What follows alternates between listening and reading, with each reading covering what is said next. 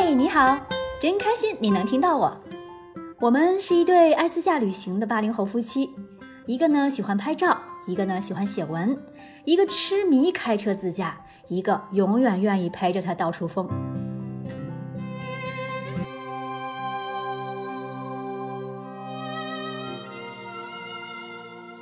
坦白说，着手录这一期内容之前，稿子写了挺久的。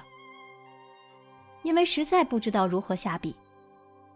随着走入阿里越来越深，我已经对这里的疆域之广阔、地形之复杂、环境之荒芜，不知道如何形容了。那种感觉就如同女人的第六感，只可意会，不可言传。强烈建议大家到 B 站、头条、西瓜视频搜索“行走的盘子哥”，来观看我们的旅行纪录片，非常纪实。尤其是穿越阿里那几集，真实的记录下当时的情况，一定会让你觉得自己也像坐在副驾一样。不来看可太可惜喽。眼看天气越来越热，每天核酸成了常态。北京的疫情防控也让我们无法出门继续远行，一切似乎都静止了下来，反而能让我安静下来写稿录音。当我们用百度地图的全景模式查看西藏阿里扎达县的样貌时，是一大片沟壑嶙峋的土黄色立体疆域。这广阔的阿里无人区，经过风雨的侵蚀，被大自然雕琢成我们目前看到的样子。仅仅用恢宏大气，我都觉得完全不够，而是一个个巨人屹立在我国的边疆。我爱这里，是因为它太辉煌；我恨这里，是因为它太荒凉。开车从普兰县进入扎达县，这犹如外星球一样的地形，眼睛看到的一切不再是多彩的西藏的颜色，而是天蓝色加土黄色的单调色系。我们开着车在土林中无穷无尽的穿梭，感觉总也开不到头。人更是渺小的像一颗尘埃，好像我们根本不在地球上。更让我没想到的是，第一站，盘子哥就把我带到一个震撼到给人一跟头的地方——穹窿银城，古象雄王朝的都城。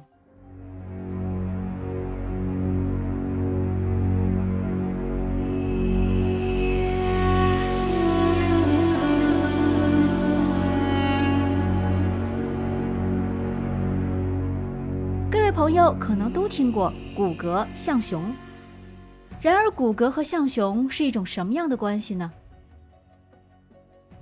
如果比喻一下，他们应该亲如父子。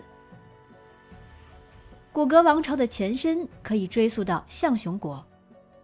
骨骼王国遗址所在的西藏阿里，位于青藏高原的最西端，它的西面、南面与印度交界。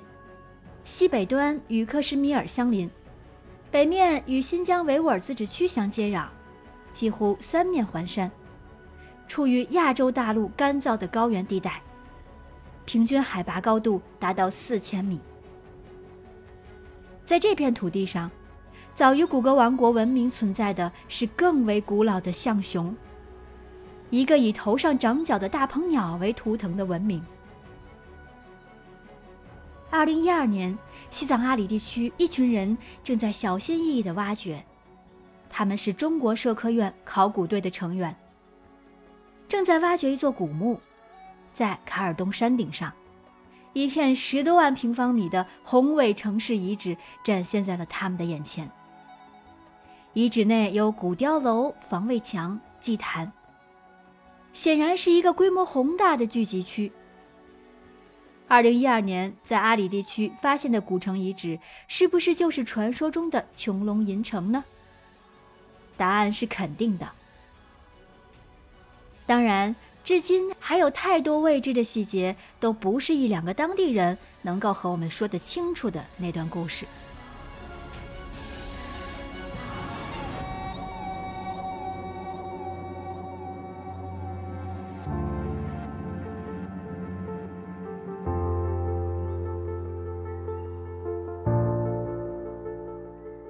琼楼银城是阿里一个非常小众的地方，大多数人都是奔着古格王朝遗址去的，所以琼楼银城这里并不好找。我们在一个检查站登记的时候，顺便问路。当我们快到的时候，我都还没有意识到，直到看到一处石头垛上堆了很多牛头头骨，才发现了这里的不同之处。紧接着。转角就遇到了一幕超级震撼的景象：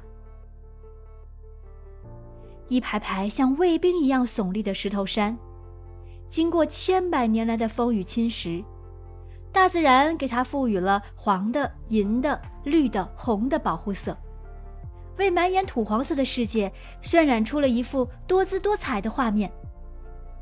我们看呆了几分钟，继续开车深入峭壁。土路，几条交叉相会的河流，孕育着这里曾经的王国。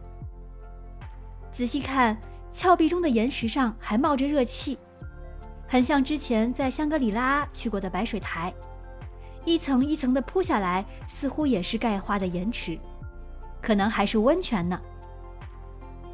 这里除了我们俩，没有其他人。眼前是宏伟异常的西藏最古老的文明所在。回头对面就是开阔的平原流沙河道，时不常就能看到藏野驴悠闲的路过。这里阳光炙热，有修建好的台阶路和扶梯，我们互相鼓励着拾阶而上。沿路两侧都是圆圆的石头房屋，每间都不一样，高低错落，还有二层的小楼呢。古人因条件和工具有限。因陋就简，妙手偶得的建筑，在我们看来竟然如此浑然天成，真可以称之为天人合一的完美建筑典范。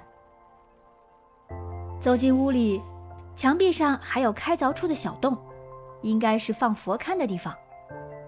看着这些充满年代感的洞穴，让我们一下子融入了历史的长河中。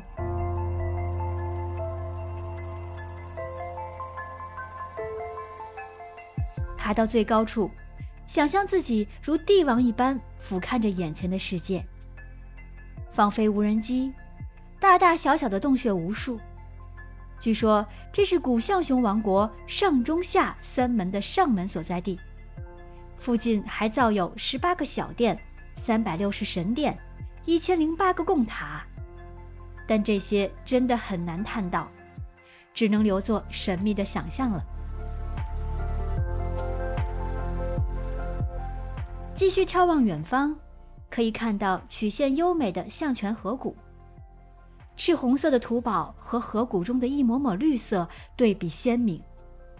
相信不久的将来，穹隆银城遗址也会像古格王朝遗址一样闻名天下，因为这里真的太值得来看一看了。目前不需要门票，没有人管理，人烟稀少，遗址保护的很完整。石阶修建的也非常不错。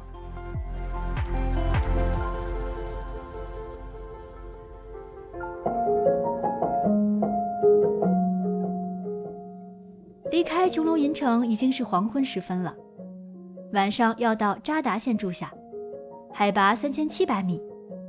本来四周就全是黄土，即便是比镇子大一点的县城，我们也没有抱多大的期望。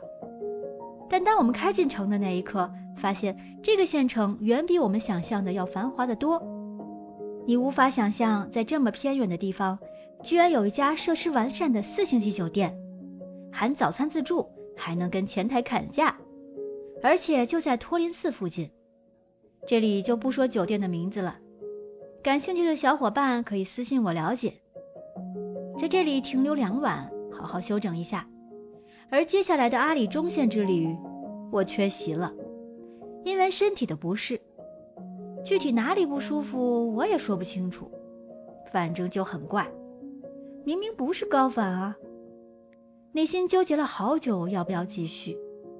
因为过了狮泉河，就没有其他交通方式能够回北京了。为了不给老公拖后腿，还是订了狮泉河飞拉萨再飞北京的机票。接下来的行程也将由盘子哥单人单车继续完成。我们的游记也还会继续。欢迎来 B 站或西瓜视频、今日头条搜索“行走的盘子哥”，通过视频观看这次的自驾之旅哦。关于这一期旅行分享，有任何想说的、感同身受的点，都可以在评论区留言，我会在评论区与大家交流互动。喜欢就给节目点个赞哦。悄悄告诉你，锁屏状态也是可以点赞的呢。